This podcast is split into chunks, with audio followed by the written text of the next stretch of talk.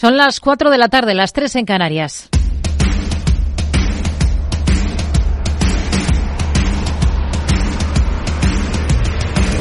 No decida lo que hará el mercado. No se salte las normas de su operativa. No se deje dominar por sus emociones. Mercado Abierto con Rocío Arbiza.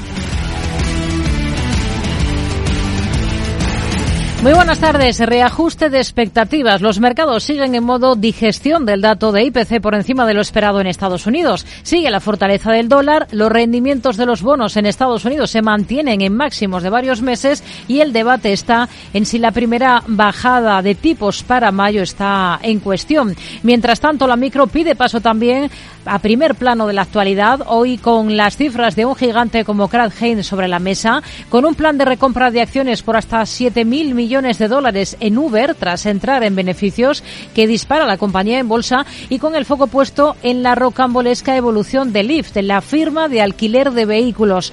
Tras publicar anoche sus cuentas con un cero de más en una métrica, un error que tenía que salir a corregir la propia compañía, se ha disparado, ha llegado a subir un 60% en el mercado fuera de hora, sigue al alza a esta hora de la tarde un 35% de repunte.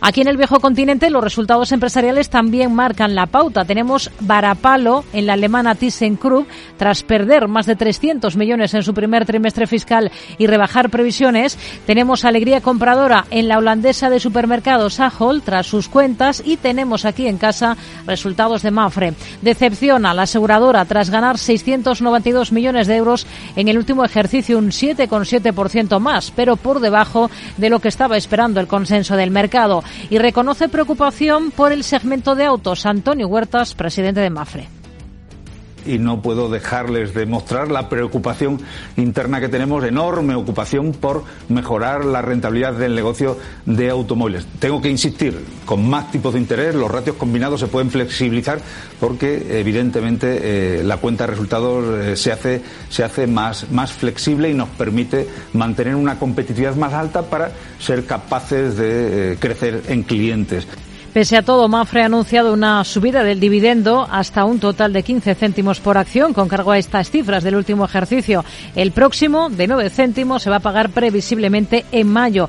Pero este anuncio no es suficiente y el valor lidera los recortes en la bolsa española. Cede Mafre ahora mismo algo más de un 5% dentro de un IBEX que está completamente plano en 9.927 puntos. Dice Huertas que los impuestos aquí en España suponen un freno para la inversión y pide más seguridad jurídica.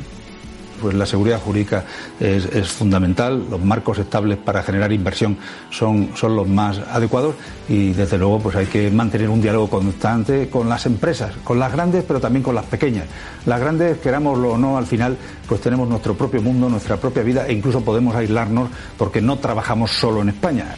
En positivo, frente a Mafre, tenemos hoy a Celnex o a Grifols y algunos de los componentes del sector financiero, como es el caso del Banco Sabadell, cuyo presidente, Josep Oliu, ha negado que haya nada de nada de cara a una eventual operación con Unicaja, que es con lo que se viene especulando en los últimos días. Enseguida lo abordamos mientras analizamos cuál es el punto en el que están las cosas ahora mismo en bolsa. Aquí, en Capital Radio, Roberto Scholtes, responsable de estrategia de Singular Bank, espera un descanso en los mercados de renta variable veníamos de, un tirón muy fuerte de las bolsas, es cierto que muy concentrado en unos pocos valores tecnológicos, había unas expectativas demasiado optimistas de que los bancos centrales iban a, recortar sus tipos pronto y, rápido y todo esto se está enfriando con una inflación que sobre todo en los servicios, sobre todo en, en los salarios, pues está mostrando tener más, más inercia y ahora pues las expectativas se están ajustando y ahora quizás nos, nos toca un descanso en las bolsas. Descanso, tiempo para pensar que exige el vicepresidente del Banco Central Europeo, Luis de Guindos. Insiste en que el organismo necesita algún tiempo más para calibrar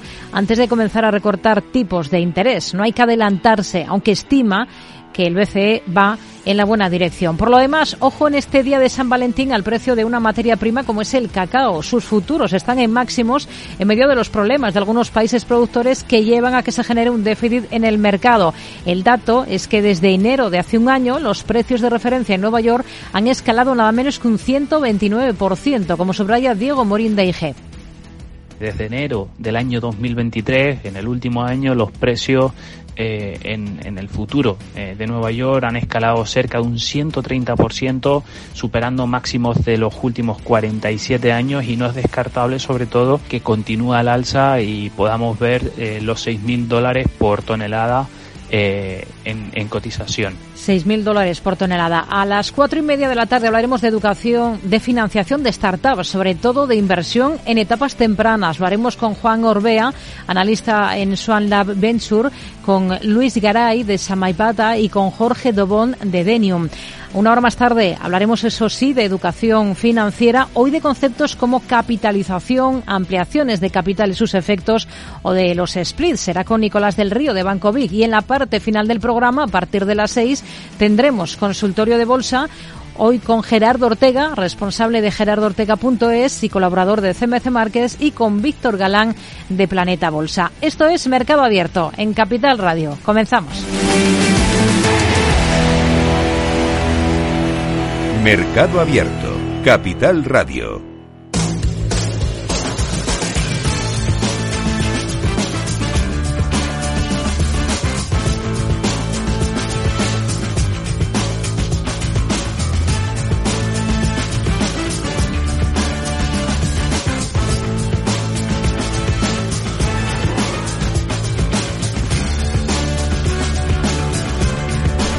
Miramos a Estados Unidos, tenemos tono positivo. Al otro lado del Atlántico, alzas discretas en el caso del Dow Jones de Industriales después de la caída de la última sesión. Hoy avanza un 0,17%, medio punto porcentual al alza en el S&P 500. Tenemos al Nasdaq 100 con un avance del 0,74%. Y tenemos datos macros sobre la mesa.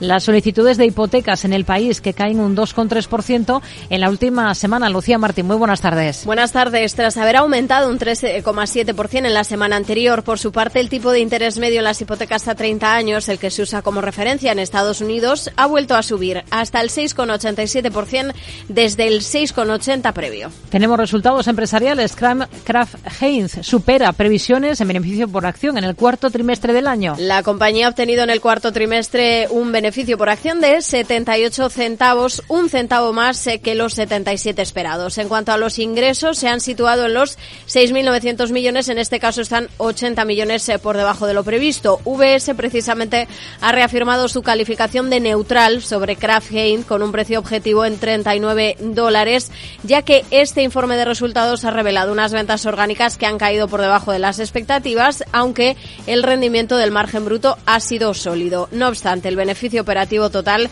y también el EBITDA no han cumplido con las previsiones. CM Group supera previsiones con los beneficios del cuarto trimestre. Gracias a que la fuerte demanda de sus productos relacionados con los tipos de interés ha impulsado, han impulsado los volúmenes de negociación en la bolsa de derivados. Esta compañía de mercados financieros opera una bolsa de opciones y futuros y se ve beneficiada, como decimos, por esos tipos altos de la Reserva Federal. Sobre una base ajustada, el beneficio neto ha aumentado hasta los 853 millones, 2,37 dólares por acción por encima de las previsiones. Ha sido además el décimo trimestre consecutivo de crecimiento porcentual de dos dígitos en sus ganancias ajustadas. Uber anuncia su primer plan de recompra de 7.000 millones después de lograr beneficios. Lo ha confirmado hoy el director financiero de Uber. En cuanto al desarrollo del programa, el Ejecutivo ha asegurado que la compañía va a ser reflexiva en lo que respecta al ritmo de la recompra y que van a trabajar para lograr una reducción constante en el número de acciones. El anuncio llega después de que la plataforma lograse beneficios en 2023 en contraste con las pérdidas de un año antes. Los títulos además han tocado un nuevo máximo histórico en la apertura de esta sesión. Nvidia supera a Alphabet como tercera empresa estadounidense por valor de mercado. El fabricante de chips sobrepasa a la matriz de Google para convertirse en la tercera empresa más grande de Estados Unidos días antes de presentar sus resultados del cuarto trimestre. En la última sesión también lograba superar a Amazon. Nvidia se ha visto disparada por el éxito de la inteligencia artificial. Microsoft asegura que China, Rusia e Irán ya usan ChatGPT para mejorar sus ciberataques. Piratas informáticos al servicio de países como China China, Rusia, Irán o incluso Corea del Norte ya utilizan ChatGPT para refinar sus ciberataques. Así lo desvela una investigación publicada por Microsoft y OpenAI, las empresas que están detrás de este popular chatbot. El estudio documenta por primera vez cómo este tipo de ciberdelincuentes utilizan esa aplicación generativa para investigar a sus potenciales víctimas y mejorar esas técnicas de manipulación, también para ser más productivos. Miramos las de pago empresarial en India después de una orden regulatoria. La empresa ha confirmado que el Banco de la Reserva de la India, que también es el regulador eh, financiero del país, le ha ordenado detener todas las transacciones nacionales para los proveedores de soluciones de pago empresarial, los BPSP, que facilitan los pagos con tarjeta de empresa a empresa realizados a vendedores o proveedores que no aceptan tarjetas. La directiva del regulador indio no afecta, en cambio, al resto de pagos con tarjetas comerciales. Tampoco ni el Banco de la India ni la empresa han explicado el motivo de esta prohibición. Hoy tenemos entre los movimientos más destacados a firmas como Akamai Technologies viene de presentar resultados en las últimas horas. Se está recortando más de un 5%. La propia Kraft Heinz, que ha presentado antes del arranque de esta sesión, cede con fuerza más de 5 puntos porcentuales MGM Resource International también está con importantes descensos tras sus cifras, más de un 7% de caída. En el lado positivo también tenemos algunos nombres. Caso, por ejemplo, de Davita, con una subida del 9% a esta hora de la tarde, mientras que otras empresas como eh, CME Group están subiendo con fuerza, animadas, pues casi un 5% de repunte a esta hora de la tarde. Vamos a mirar a Estados Unidos, lo hacemos de la mano de Celso Otero, gestor de fondos de Renta 4 Gestora. Celso, buenas tardes. Hola, buenas tardes, Rocío. ¿qué? Bueno, hoy tenemos a, a los índices con ligeros avances. Eh, tenemos a los inversores dudando ya incluso de que se puedan ver bajadas de tipos en mayo lo de mm, lo del mes de marzo ya se había descartado y tenemos anécdota con impacto importante en cotización, la de Lyft y ese informe de resultados con un cero de más en una de las métricas que ha llegado a provocar una subida del 60% eh, al cierre de la última sesión en el mercado fuera de hora. Estamos hablando de un vaivén en términos de capitalización de unos 3.000 millones de dólares de algunos participantes del mercado que están anticipando posibles demandas por, por fraude. Hoy está subiendo el valor más de un 30%. Es bastante llamativo, ¿no? Sí, bueno, a pesar de, de ese desliz en, el, en, los números, ¿no? que pusieron un cero de más de 50 puntos básicos de mejora márgenes a 500, y por eso mm, provocó que, aunque eran buenos resultados con 50, pero con 500, pues parecía que eran resultados extremadamente buenos que hizo subir el valor de manera significativa en el After Hours. Hay que recordar que es un mercado fuera de hora que es poco líquido, los movimientos son fuertes, entonces ahí se queda un poco la anécdota, ¿no? Yo creo que es mucho más importante centrarse en lo que son los datos que estamos teniendo. El mercado ayer se puso un poco nervioso después de conocer los datos de inflación que, que veíamos como la parte de servicios seguía siendo una de las partes más aportadoras de inflación y que eh, ponía en duda eh, esa cercanía de bajadas de tipos y ahora el mercado está más centrado o da más posibilidades bajadas en torno al mes de junio o el de julio, ¿no? que es donde podríamos empezar a ver un cambio en la política monetaria si los datos eh, se van relajando. Hay que tener en cuenta que eh, para el Banco Central ahora mismo está viendo una economía que está fuerte, tiene, en un entorno de tipos más elevados y con una inflación que no acaba de retroceder del todo. Por lo tanto, aquí eh, se siente cómodo hasta que no vea que la, o que la economía se cae o que la inflación cede. Hmm. Está hablando el presidente de la Fed de Chicago, asegura que la Fed sigue por el buen camino, aunque el ritmo de descenso de la inflación eh, sea accidentado, como hemos visto con ese último dato que ha decepcionado. Por el lado empresarial hay muchos nombres, comentábamos hace un instante el de Lyft, tenemos a Airbnb cotizando esas cifras que presentaba anoche al cierre del mercado. ¿Cómo ha visto esos números? Hoy está recortando con fuerza la compañía en bolsa. Sí, la verdad es que los números en sí han sido buenos los de eh, este, este, último trimestre, eh, eh, con unos ingresos que estaban por encima de lo que estaba estimando el mercado. La pega ha sido más las expectativas, ha enfriado un poco las expectativas, venía de unas temporadas, de unos trimestres donde después de haber estado eh, encerrados, pues el consumidor había gastado más, había habido una presión en precios al alza, en todo, y lo habíamos visto no solo en Airbnb, sino en aerolíneas, todo lo que es transporte, sí que habían visto ese premio en precios después de, esa, época sin poder viajar y poco a poco ese efecto se va diluyendo, ¿no? Ya la pandemia ya prácticamente la tenemos olvidada y lo que está viendo son algunos mercados que sí que se tiene un comportamiento positivo, que son mercados más incipientes, más en, Latinoamérica, que está teniendo un buen comportamiento, pero alerta sobre una posible desaceleración, ¿no? cosa que también vemos normal. A nosotros nos gusta la compañía. Una cosa que nos ha inquietado más es el mensaje de, del CEO que hablaba sobre cambios futuros apoyados pues en inteligencia artificial que iba como a meterse en otros mercados. Eso a nosotros lo que hemos visto, la experiencia que tenemos en otras compañías cuando han intentado separarse de su negocio principal, han sido que la curva de aprendizaje en cualquier sector es elevada y por tanto la rentabilidad suele tardar en venir. Hmm. Tenemos en el punto de mira a otra compañía que ha presentado, ha sido en este caso hoy, antes del arranque de la sesión, es Kraft Heinz y también está recortando con claridad en bolsa. ¿Con qué se quedaría de esos números? Pues la verdad es que al final aquí, para poner una, una visión general, tenemos una compañía de, consumo no cíclico, ¿no? Con, consumo estable. Eh, es una compañía que es una compañía madura, que estamos viendo en las cifras que ha presentado, pues que es, eh, tiene muy poco crecimiento, la, parte de las ventas se ha quedado por debajo de lo que estaba estimando el mercado, la parte de, BPA, de beneficios, sí que ha estado algo por encima, y luego lo que hemos visto también es en el outlook que, ha dado para, los próximos, para el próximo ejercicio, pues ha sido un, outlook pues también bastante plano, en, tanto en ventas como en BPA. Esto vemos a nosotros dentro de los márgenes la compañía tiene unos buenos márgenes. Lo que pasa es que al final una parte de lo, que compras siempre cuando compras cualquier compañía para invertir son los beneficios futuros. Si estos beneficios no crecen, pues el múltiplo que puedes aplicar a las compras pues es mucho más moderado y por eso a estos precios vemos que está en una valoración razonable que, que que no nos hace estar dentro de la compañía. Hmm. Nvidia, hemos visto que ha superado en capitalización a Amazon en las últimas horas, algo que no ocurría desde el año 2002, cuando ambas compañías valían menos de 6.000 millones de dólares. ¿Cuál de los dos gigantes le convence más en el momento actual? A mí de largo Amazon, pero eh, no por un tema de negocio. Eh, a ver, aquí hay dos cosas. Nvidia está en un, en un sector ahora mismo que está en boca de todos, eh, hace las tarjetas gráficas necesarias para desarrollar muchos de los modelos de inteligencia artificial y está teniendo una demanda brutal. ¿no? En, ese sentido, las expectativas del mercado están siendo eh, bastante, bastante elevadas. En ese sentido, nos da miedo eh, entrar en compañías con un, con una especulación muy alta sobre, sobre un crecimiento futuro que nosotros consideramos que se va a dar lo que no sabemos si es en la cuantía que está descontando el mercado actualmente. En el caso de Amazon, que es una compañía que está creciendo a doble dígito, pero que tiene el crecimiento distribuido en varias patas, como puede ser el comercio electrónico, publicidad, la nube, la parte de entretenimiento.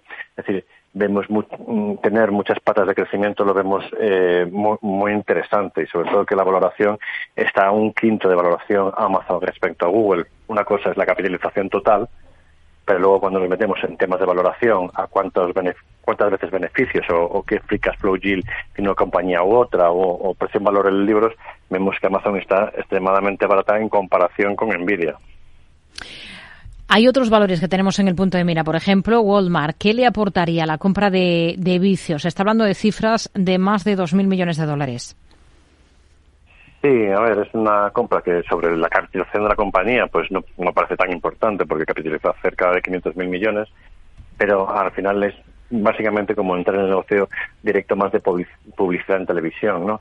Eh, en televisión conectada, ¿no? En, ese sentido, eh, eh, pues consigue un poco mejorar la posición eh, que tiene sobre Roku actualmente, entonces podría dar una oferta mejor. Lo que pasa es que no lo vamos a ver de corto plazo, es una estrategia más a medio medio largo plazo, que es donde iríamos viendo los resultados. Hmm. Una cosa más, al cierre que espera de Cisco, que presenta resultados. Pues aquí hay, varias cosas interesantes. Una parte es la parte de los números, ¿no? Que nos está, eh, que por dónde nos está guiando la compañía. Es decir, ahora mismo para el segundo trimestre eh, se espera un, un, BPA de 84 centavos con un margen bruto del 65%. Y luego para el año lo que se está esperando es unas ventas de de que crezcan en torno al 1,5 con un, un BPA del 3,87. Pero realmente aquí lo interesante es ver si, es, si está realizando ese switch que quiere realizar la compañía de ser una compañía más de, de hardware, ¿no? Que, que es actualmente si se va eh, cambiando más hacia la parte de servicios que tiene unos márgenes mucho más elevados, es mucho más rentable esa parte de software y está ahí pendiente de la adquisición de Splan, que es un poco lo que le daría esa palanca de cambio hmm. y de transformación para ir mejorando sus márgenes y su crecimiento y su historia de crecimiento. Estaremos pendientes. Celso Otero, gestor de fondos de Renta 4 Gestora. Gracias. Muy buenas tardes. Muchas gracias a vosotros. Buenas tardes. Capital Radio. La genuina radio económica. Siente la economía. Capital Radio presenta Caser Investment Summit, claves para la gestión de patrimonios en 2024 nos acompañarán Manuel Alejandro Cardenete, catedrático de Economía de la Universidad Loyola, Salvador Mas, CEO y fundador de GPT Advisor, y Asier Uribe Echevarría, director de Caser Asesores Financieros. El 20 de febrero, de 17 a 19 horas, desde la Cámara de Comercio de Sevilla. Reserve su plaza y asista al programa conducido por Luis Vicente Muñoz en el mail eventos@capitalradio.es.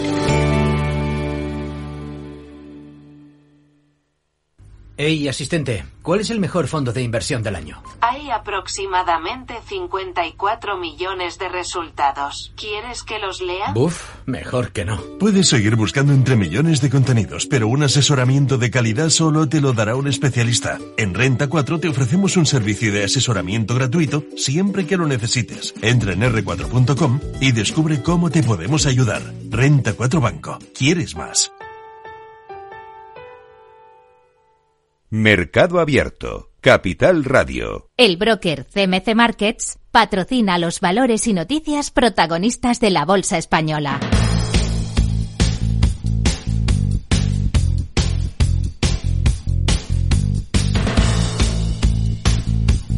Miramos a la bolsa española, tenemos muy plano al IBEX 35, apenas con una subida del 0,04% a esta hora, según las pantallas de CMC Markets, está en 9.929 puntos. Hoy tenemos en el punto de mira a un banco, el Sabadell. Su presidente desmiente los rumores de fusión con Unicaja. Alejandra Gómez, muy buenas tardes. Muy buenas tardes, dice Josep Oliu en la Cámara de Comercio de Sabadell que no hay nada de nada, ni siquiera conversaciones ni encima ni debajo de la mesa sobre esa posible fusión con Unicaja con la que se rumorea desde hace días. UGT convoca movilización en banca el 21 de febrero. Y unas movilizaciones en Barcelona, Sevilla y Valencia y que se identifican como la antesala de la huelga de 24 horas prevista para el 22 de marzo en demanda de mejoras salariales para los empleados de banca. Los sindicatos continúan con estas movilizaciones tras semanas de negociación sin éxito con las patronales de las entidades sobre las renovaciones de sus respectivos convenios, donde demandan incrementos salariales de entre el 17 y el 23% en tres años, acordes, dicen, con los beneficios del sector. La banca reduce en enero sus peticiones al Banco Central Europeo al nivel más bajo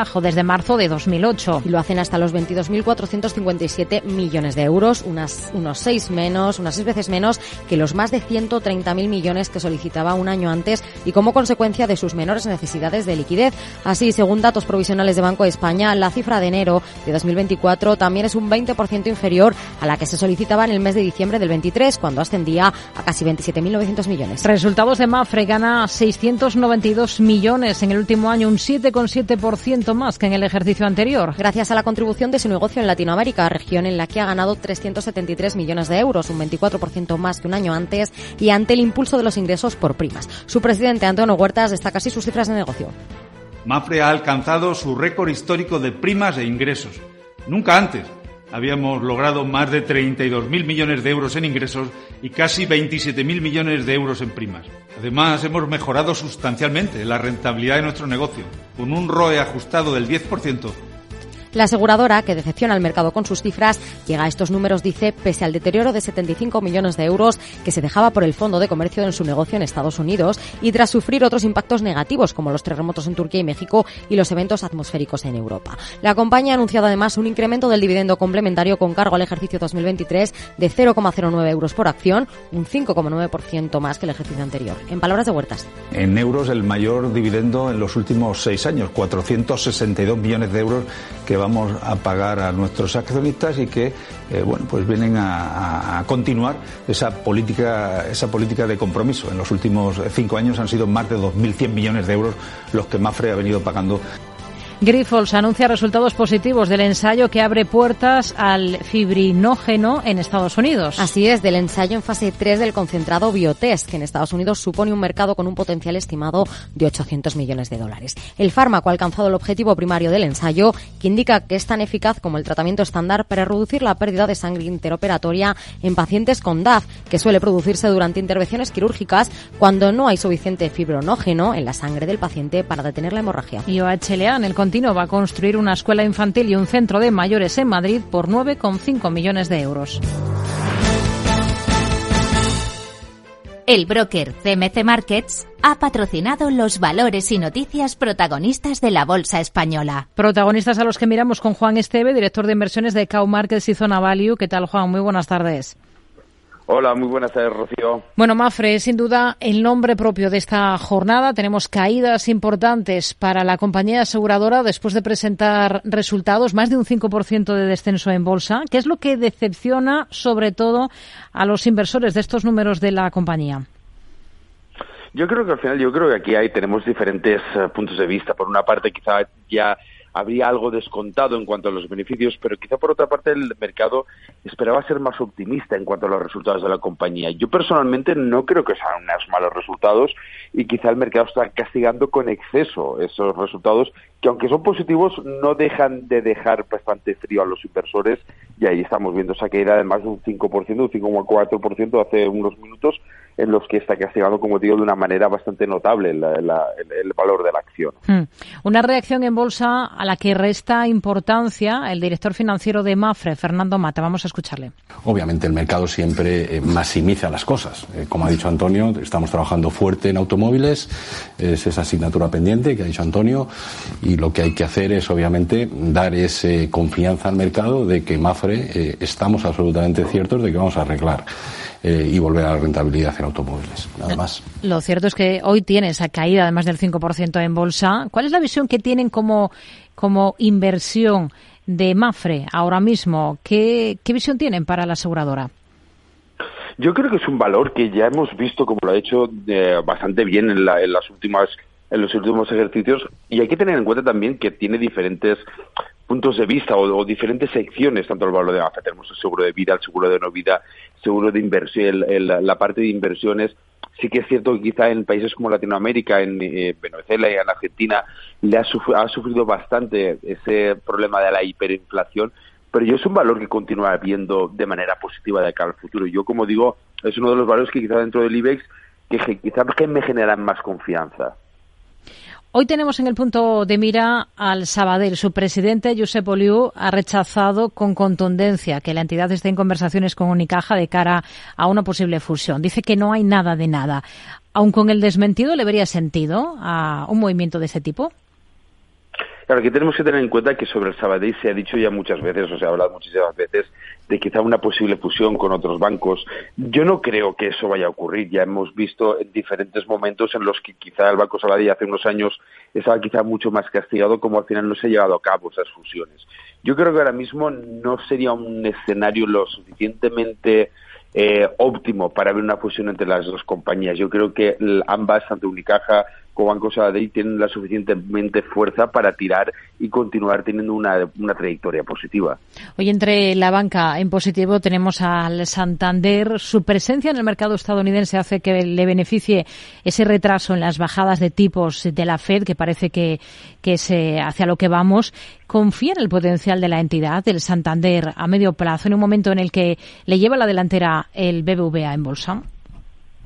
Sí, porque tengamos en cuenta también que esas bajadas de tipos de interés, tanto en Estados Unidos como en Europa, se va a retrasar, se, está dilatando en el tiempo. Y por otra parte también tenemos que quizá las informaciones que venían de que iban a poder eh, tener una sanción por las cuentas, etcétera, etcétera, se está retrasando y se está diluciendo bastante.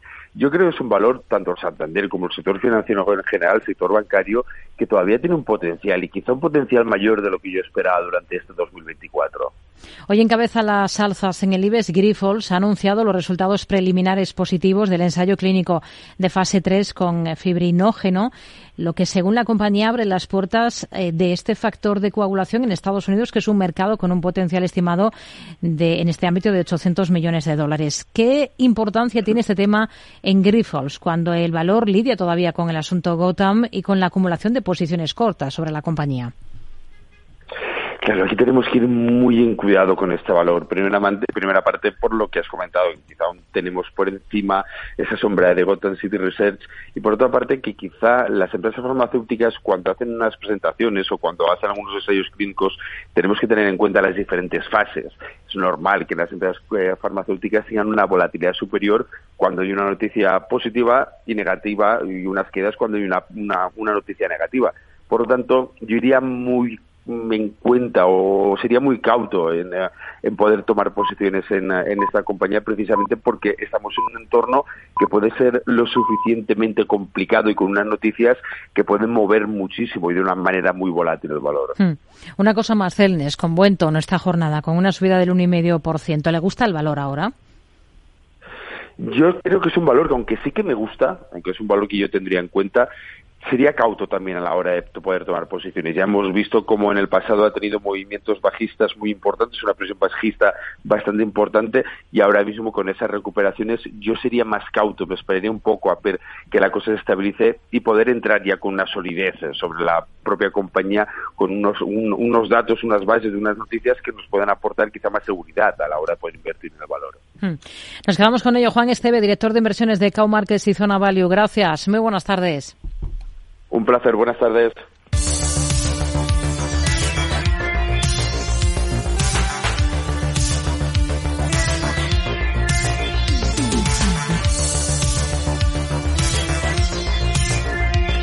Momento de mirar al resto de plazas del viejo continente. Vamos a ver cómo se comportan justo a esta hora de la tarde, cuando queda una hora para que termine la sesión en las plazas europeas. Tenemos todo positivo. Tenemos al selectivo francés, al CAC 40, con una subida de 0,66%.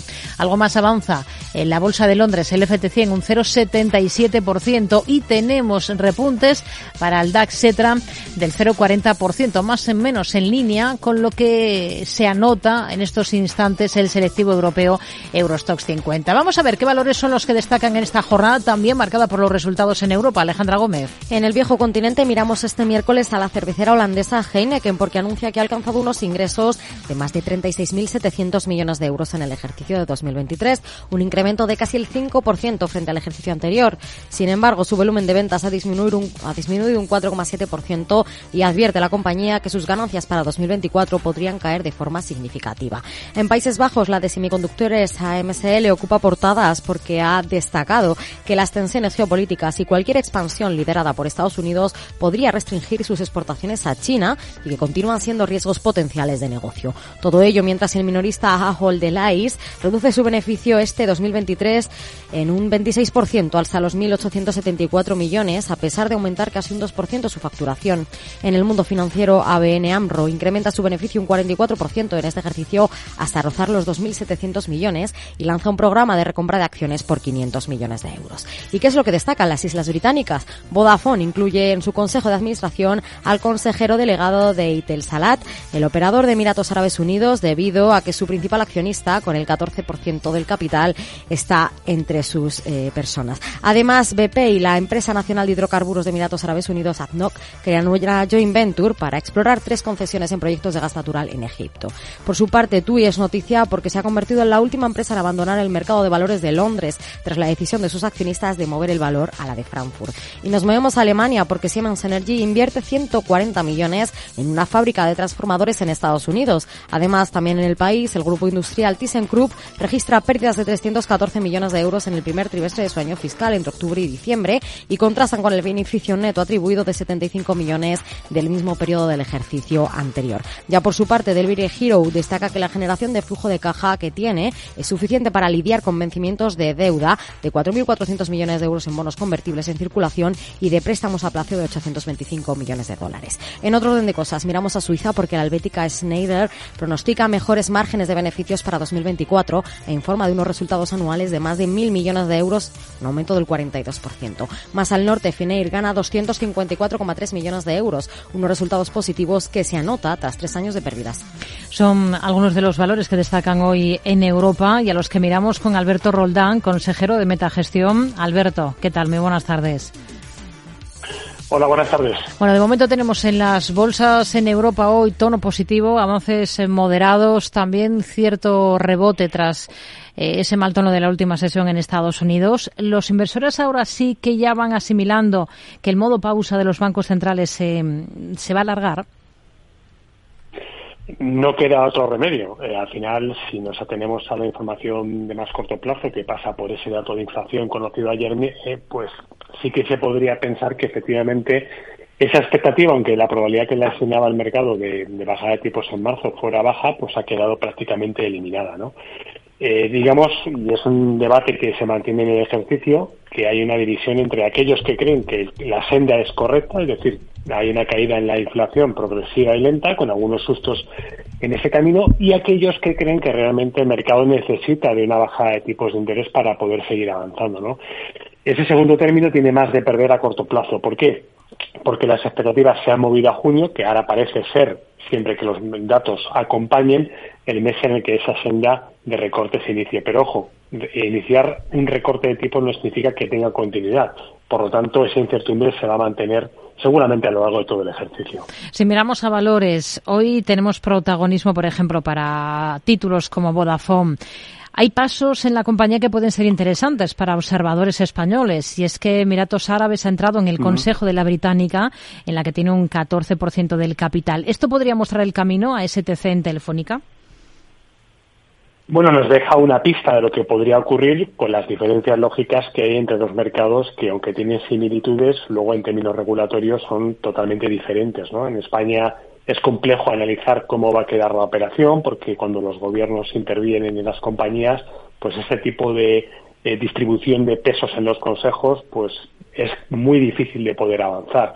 Si miramos lo que ha pasado con la acción de Vodafone, que el año pasado por esa misma fecha estaba por encima de 100 libras y está en casi en 60 libras, no es un buen indicador porque el mercado, y también tenemos la referencia de lo que pasó en Italia con Telecom Italia a otra escala, se impacienta o acaba cansándose de estas eh, historias, ¿no? Con lo cual, eh, mucho cuidado con Telefónica porque la configuración del Consejo y cómo pueda representar ello en decisiones de la compañía es un imponderable a tener en cuenta. Hay varias compañías holandesas que han presentado cuentas en el sector financiero ABN AMRO, por ejemplo, pero también es llamativo el comportamiento de la minorista Ahold.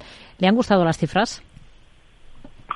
No, no, la verdad es que no, no me han gustado, pero por un motivo muy sencillo, no porque sean malas, sino porque realmente el negocio opera con márgenes muy pequeños. Lo que me quedo del mensaje que han dado en el cuarto trimestre es que los costes han estado por encima de lo que esperaban y eso ha presionado mucho los márgenes. Y ese es el mensaje que ha dejado, ¿no? Por eso la acción está haciendo el, movimiento en la jornada de hoy. Eh, yo creo que hay mucha incertidumbre en relación a cómo pueden funcionar los márgenes. Es un negocio de márgenes muy estrechos, por debajo del 4%, y yo creo que en una situación como la que tenemos ahora mismo, de, de muchas dudas en cuanto al crecimiento en Europa y al consumo, no parece quizá la mejor idea para poder estar invertido.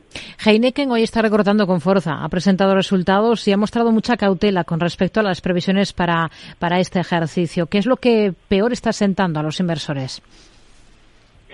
Pues, sin duda alguna, o al menos es lo que yo interpreto, eh, la evolución de los volúmenes. Es lo que nos ha dejado entrever, ¿no? Que la subida de precios el año pasado, pues quizá tuvo algún elemento de pasada y eso ha provocado que los volúmenes se hayan comportado peor a lo esperado y además el mensaje de la compañía ha sido claro, ¿no? Ve, ve un 2024 incierto a pesar de que tenemos eh, olimpiadas y que, bueno, pues siempre al final el consumo de, de, de cerveza pues eh, tiene un componente de cierta recurrencia. Yo creo que eh, insisto, y volviendo con lo anterior, el tema de los márgenes va a ser clave durante el ejercicio. Hay un fuerte castigo hoy en ThyssenKrupp, en la compañía alemana, más de un 9% de recorte tras presentar resultados. ¿Cuáles han sido las, las claves? Pues eh, han sido malos, pero básicamente porque primero han decepcionado al consenso, que eso es un hecho, y segundo porque se demuestra además que ese proceso largo de reestructuración no termina de avanzar, hay avances y, retrocesos casi a partes iguales, pero es que además esa ciclicidad propia del título pues hace ver que cuando las cifras decepcionan o no se ajustan a un mensaje que el mercado cree que puede ser optimista, pues al final acaban penalizando. No, no ha sido las buenas cifras, la verdad. Hmm. Tono positivo en la bolsa francesa, en Capgemini, está liderando las alzas dentro del selectivo, ha superado eh, previsiones, eh, está subiendo, como digo, con claridad en bolsa, pues más de un 6% a esta hora. ¿Le convence a la compañía? Pues si miramos los resultados, evidentemente han, sido buenos y yo me alineo un poco con lo que el mercado está premiando hoy a, la cotización, sin entrar en muchos detalles. Y es verdad que el negocio de consultoría y estrategia empresarial me parece que es muy interesante, muy interesante porque el carácter de recurrencia es una cosa y otro es que en momentos de incertidumbre en el que el ciclo económico no acompaña, quizás son servicios muy demandados, ¿no? O, son servicios donde el componente de reestructuración, de manejo, de asesoramiento emerge con fuerza. Y yo creo que ahí sí que podría tener un ángulo interesante dentro de un mercado o de un continente, mejor dicho, donde realmente esa ciclicidad en las compañías pues eh, pesa mucho a la hora de tomar decisiones de inversión. Hmm. Hay otro valor, como es el caso de Michelin, que está alargando su buen comportamiento tras las cuentas que ha presentado en las últimas horas. ¿Cómo mira la compañía? Pues bien por la evolución que tiene, porque el sector del automóvil y todo lo que lo rodea en términos de componentes se ha comportado, todos lo sabemos, muy mal en los últimos dos años y no tiene un buen año por delante. Pero el mercado de, neumáticos es diferente porque es un mercado de reposición y eso siempre hay que tenerlo en cuenta. Yo, para mi modo de ver, le otorga un componente quizá más defensivo y eso hace que se comporte mejor incluso que el de, proveedores de, repuestos para, los fabricantes. ¿no?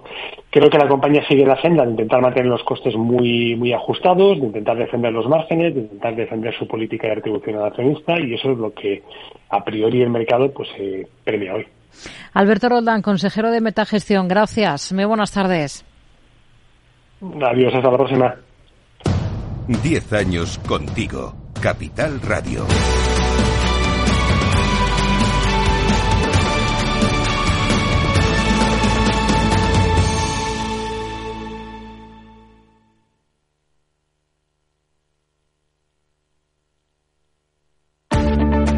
Si quieres adelantarte a los cambios económicos, digitales y empresariales, escucha After Work.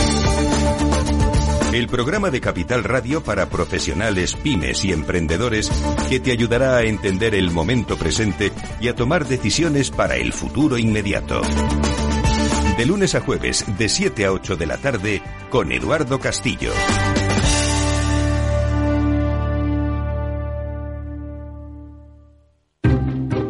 Inversión inmobiliaria acompaña al mercado inmobiliario en este nuevo ciclo. Todos los jueves de 10.30 a 13 horas, el inversor encontrará las claves para realizar su mejor inversión. La mañana de los jueves en Capital Radio tomamos el pulso al sector inmobiliario. Noticias, análisis de mercado y debates donde los protagonistas del sector podrán contar en primera persona los retos a los que se enfrenta el ladrillo. Inversión inmobiliaria pone la voz al sector inmobiliario.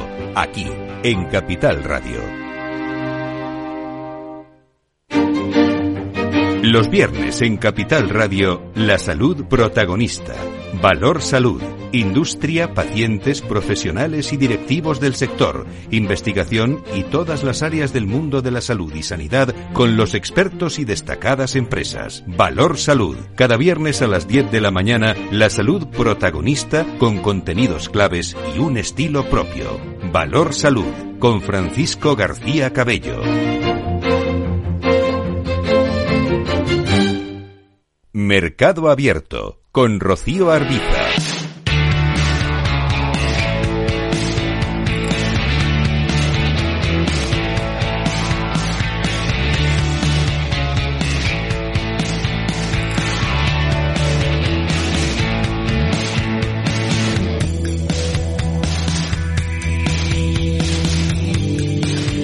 Seguimos en mercado abierto. ¿Cuál es el perfil de las startups españolas? ¿En qué punto está el emprendimiento aquí en nuestro país? ¿Cómo está evolucionando la inversión, sobre todo en fases tempranas? En los próximos minutos vamos a ponerlo sobre la mesa en este programa en Capital Radio y sobre todo vamos a comparar lo que sucede aquí en España con cómo evoluciona este tipo de inversión en otros países, principalmente en Estados Unidos. Nos acompañan para ello Juan Orbea, analista de Swan Lab Venture. ¿Qué tal, Juan? Muy buenas tardes, bienvenido. Muy buenas tardes. Están también con nosotros Luis Garay, partners de Samaipata. ¿Qué tal, Luis? Muy buenas tardes. Buenas tardes, encantado de estar aquí con vosotros. Y saludamos también a Jorge Dobón, partner de Denium. ¿Qué tal? Muy buenas tardes, Jorge. Muy buenas tardes, Rocío. Bueno, todos ustedes invierten en fases tempranas de startups. Eh, lo primero, mm, ¿hasta qué punto se están moviendo las cosas ahora mismo aquí en España? Porque eh, venimos de, de unos ciertos años anteriores de gran boom de emprendimiento. Ahora, Juan, ¿en qué punto están las cosas? Pues mira, yo te diré que mm, sí que es cierto que venimos de un, de un momento de tener un boom de emprendimiento muy serio pero es que ahora yo lo que veo es que, aparte de que el ecosistema en sí mismo está madurando bastante a nivel de, de las startups ya que están quizá no en etapa tan temprana, sino en esa, en esa fase de crecimiento ya, en lo que podemos llamar una serie B, eh, sí que seguimos viendo nacimiento de muchas startups. O sea, en particular nosotros estamos viendo muchísimas startups de gran calidad y de calidad sobre todo en sectores que en los que la tecnología sí que es muy relevante eh, no tanto como hace muchos años que bueno la tecnología era relevante pero realmente había mucho de replicar modelos existentes ¿no? en otros países que habían ido muy bien y ahora hay compañías singulares y muy interesantes la verdad Luis coincide Sí, desde luego. Creo que hay una cosa que se ha notado mucho en los últimos años en Madrid, en particular, que es donde vivo yo, pero en toda España, que es que ha habido una atracción de talento, que antes Estados Unidos, o sea, todo el talento español se movía al extranjero, se movía a Londres, se movía a Estados Unidos. Y en estos últimos años realmente se ha visto cómo ese talento ha vuelto. Eh, estamos atrayendo talento extranjero y eso da pie a lo que decía Juan, pues a una abundancia de, de empresas nacientes en el ecosistema muy prometedoras. Hmm. Eh, Jorge, eh, ¿hasta qué punto es maduro ese sistema emprendedor aquí en España? ¿Qué es lo que están percibiendo ustedes? Pues mira, yo coincidiendo con mis compañeros, yo creo que, realmente estamos en un momento bastante positivo y bueno. Es verdad que eh, pues la, crisis que ha vivido el sector los últimos dos años, pues lo que ha hecho es separar mucho el grano de la paja, ¿no? Porque hay, realmente eh, había mucho emprendedor turista y mucho inversor turista que había llegado al sector, eh, un poco atraídos por, eh, por un momento muy de, mucho capital disponible en el mercado que los emprendedores pues supieron capitalizar y, se arrancaron muchas compañías como como también estaban diciendo muchas de estas compañías estaban pues eran copycats o, negocios con, con, un nivel de innovación mucho más bajo pero yo creo que eh, el tipo de emprendedor que ahora mismo está buscando arrancar una compañía eh, sabiendo que el acceso al capital está mucho más complejo, eh, pues realmente es un emprendedor que tiene muy claro eh, pues que quiere construir un, negocio con, las bases muy sólidas para el largo plazo eh, y que realmente tengan el potencial de, de, irrumpir en un sector muy innovador. Hmm. Bueno, ¿dónde se están moviendo ahora mismo más las cosas? ¿En qué tipo de, sectores? Algo nos ha dicho, ¿no? Una pincelada, Juan, nos ha avanzado porque hablaba de cosas, negocios relacionadas con la tecnología. Sí, eso es. Nosotros estamos viendo cosas interesantes en todos los sectores porque también nuestra estrategia incluye invertir eh, agnóstico en cuanto a tecnología y agnóstico en cuanto a sectores, pero estamos viendo cosas muy potentes en el, digamos, la categoría de developer tools, que son las herramientas que utilizan para hacer mejor su trabajo los desarrolladores de software y en temas como ciberseguridad, en las que en los que España la verdad es que están teniendo un nacimiento de compañías muy potentes y un crecimiento también de compañías quizá un poco más avanzadas para convertirse en, líderes de sus nichos ¿no? dentro del ámbito más grande de la ciberseguridad o de los developer tools. Hmm. Luis, ustedes desde Samaipata, ¿qué es lo que están palpando? ¿En qué tipo de sectores están viendo más intensidad? Eh, ¿Se están prendiendo sobre todo en qué ámbitos? Pues a ver, yo creo que eh, aquí en Europa el Climate Tech ha tenido un boom muy fuerte. O sea, desde, luego en 2023 cuando todo, todas las industrias han caído a nivel de deals eh, y a nivel de inversión en 2023, Climate Tech se mantuvo resiliente. En Estados Unidos yo diría que la inteligencia artificial, que aquí también, pero o sea, ahí acapara el 50% de los unicornios creados en 2023 y como dice Juan, a mí me gusta mucho el sector ciberseguridad. Creo que hay cosas muy interesantes en supply chain management eh, que están surgiendo ahora y que están despuntando. Y bueno, o sea, en Samaipata nosotros tenemos eh, también una visión generalista, con lo cual invertimos un poco en todo. Sector fintech, tools para CFOs, eh, hay oportunidades en, bastantes sectores bastante atractivos ahora mismo. Hmm. Eh, Jorge, ¿dónde se están especializando ustedes de todos estos ámbitos donde se están moviendo las cosas ahora? Bueno, nosotros en Demium lo que somos agnósticos en cuanto a modelo de negocio y sector al que nos dirigimos. Por tanto, eh, no, nuestra, lo, que nosotros creemos que es más diferencial es la calidad del, del equipo y concretamente del líder que, que dirige una startup, una compañía en una fase más inicial. Por tanto, nosotros invertimos desde la fase eh, incluso pre-equipo, pre-idea. Es decir, somos capaces de hacer una apuesta en, en, un, en un emprendedor que está arrancando eh, en, siendo los primeros que pongamos un ticket en esa compañía. Por tanto, bueno, entendemos que hay algunos sectores que, que están más calientes que otros. Es verdad que, mencionaban el, el, tema de la inteligencia artificial, que eh, pues eh, siendo que la mayor parte de las compañías que ahora mismo eh, se analiza cualquier fondo, pues tienen algún tipo de uso de la inteligencia artificial que, que empieza a estar ya existente, pero que pero donde realmente eh, la disrupción está más en el edge, eh, pues es en Estados Unidos, ¿no? Lógicamente. Entonces yo creo que en, en, en, el mercado español, en Europa en general, eh, los software as a service siguen siendo eh, los, el, digamos, el, el, modelo de negocio que, que, más destaca en el mercado y, y yo creo que hay mucha implementación de este tipo de tecnología para sectores tradicionales.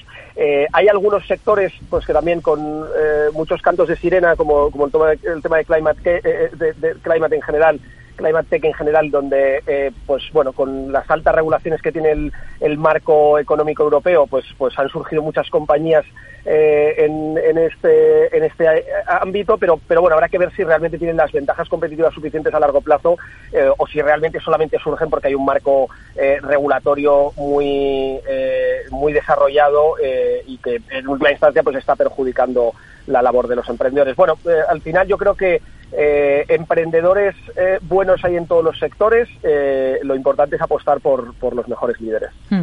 ha dicho una cosa interesante que tiene que ver con el equipo, ¿no? Que es una de las cosas más importantes, entiendo, un factor clave para que tenga éxito una compañía, sobre todo cuando se financia, y ustedes están muy al tanto de estos asuntos, en una fase temprana, ¿no?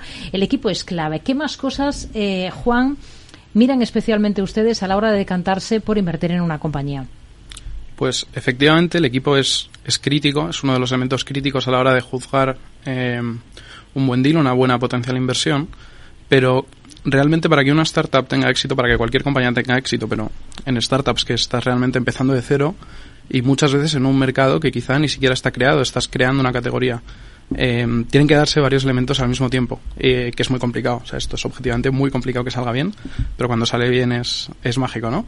Eh, y tiene, pues tienes cosas muy relevantes, como por ejemplo el estudio de la competencia, de, de verdad enmarcar cómo se está resolviendo ese problema a día de hoy, aunque sea con empresas eh, más al uso, no basadas en tecnología, eh, por qué este es el momento para crear este, esta compañía con esta naturaleza, por qué la oportunidad está ahora, no estaba hace cinco años, no llegas demasiado pronto, que eso también puede ser un problema. Eh, todo el, el tamaño de mercado en sí, el ratio de crecimiento del mercado, porque eh, esto es muy curioso que, por ejemplo, lo dice el, el, fundador y consejero delegado de Nvidia, que ahora es una de las compañías que cotiza por mayor valor.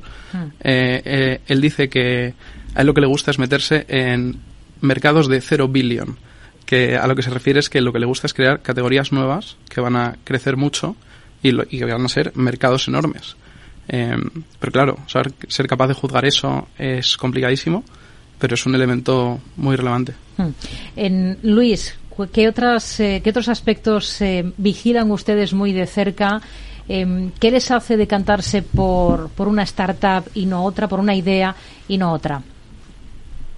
Bueno, creo que entrando un poco en el detalle, porque o sea, Juan ha mencionado prácticamente en broad bases todos los topics eh, principales, pero en términos de equipo, nos gusta ver fundadores que tienen un conocimiento del mercado al que están entrando, eh, o bien sea por experiencia laboral previa en ese sector, o bien por haber hecho un research eh, en depth, ¿no? Eh, a la hora de competitividad nos gustan mucho las empresas, forma parte de nuestra tesis en Samaipata. Nosotros invertimos en empresas que desarrollan efectos de red a escala y lo hacemos por, por dos factores. Uno, por eh, estrategia de crecimiento, o sea, suelen ser flywheels que ayudan a crecer a la empresa rápido y que ayudan a defenderla eh, de la competencia a largo plazo, ¿no? O sea, que les posicionan, tienen un posicionamiento estratégico clave gracias a su go-to-market y gracias a, a los flywheels que han puesto eh, o que han ido creando a, lo largo del crecimiento de la empresa. El objetivo de compañías como las que ustedes lideran es eh, invertir en startups de, éxito, ¿no? Por eso miran todas estas pautas e intentan identificar los proyectos, eh, bueno, que pueden ir mejor, pero siempre hay tasa de fracaso, ¿no? ¿Dirían ustedes con la experiencia que tienen analizando compañías y centrándonos aquí en España, que es muy elevada la tasa de fracaso del emprendimiento en nuestro país? Porque siempre se ha dicho mucho aquello de que en España de primera se emprende bien, pero luego en las siguientes fases, pues muchas eh, se, disipan, ¿no? Se despistan. Jorge. Sí.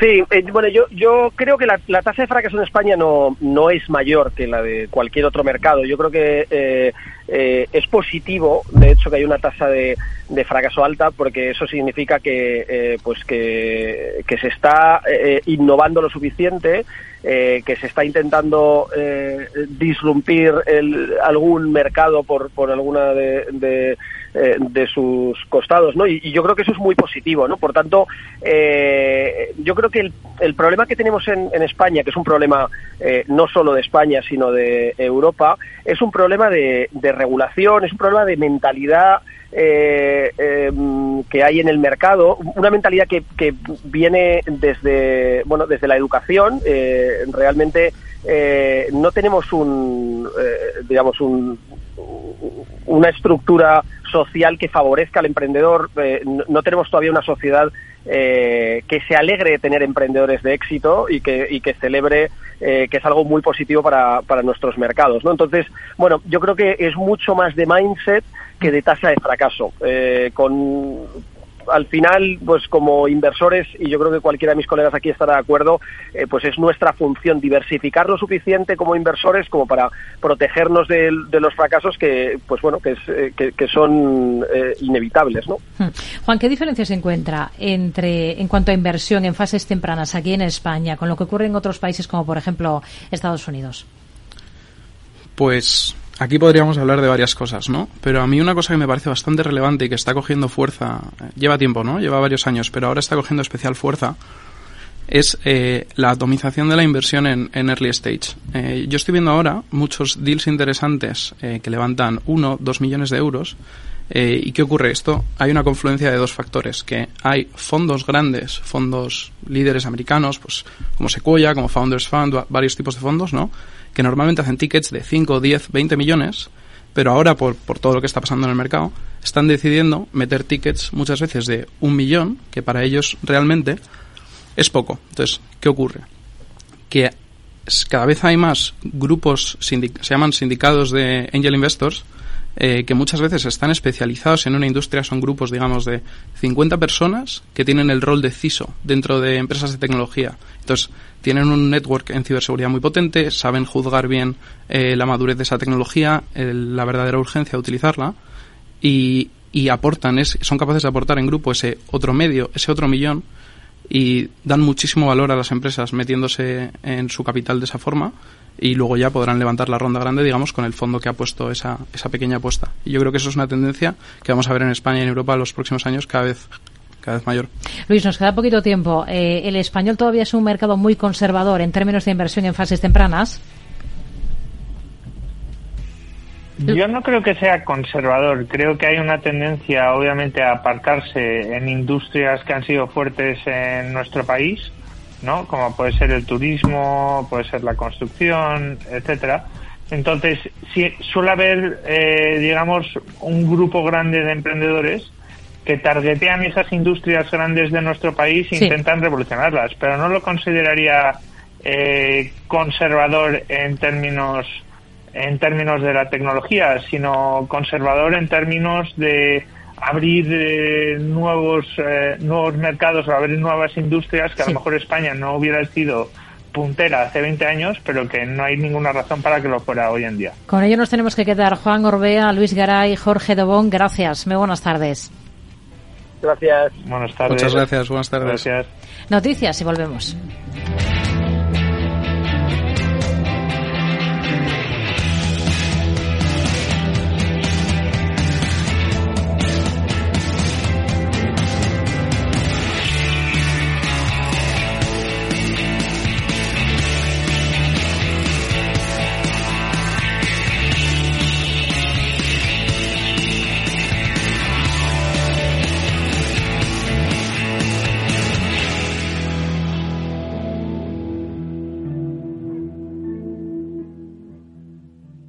Mercado Abierto con Rocío Arbiza. Invertir en acciones y ETFs con XTB tiene muchas ventajas, ninguna comisión hasta 100.000 euros al mes. La apertura de cuenta es online y dispones de atención al cliente 24 horas al día. Más de 550.000 clientes ya confían en nosotros. Un broker, muchas posibilidades. XTB.com. A partir de 100.000 euros al mes, comisión del 0,2%, mínimo 10 euros. Invertir implica riesgos. Capital Radio. La genuina radio económica.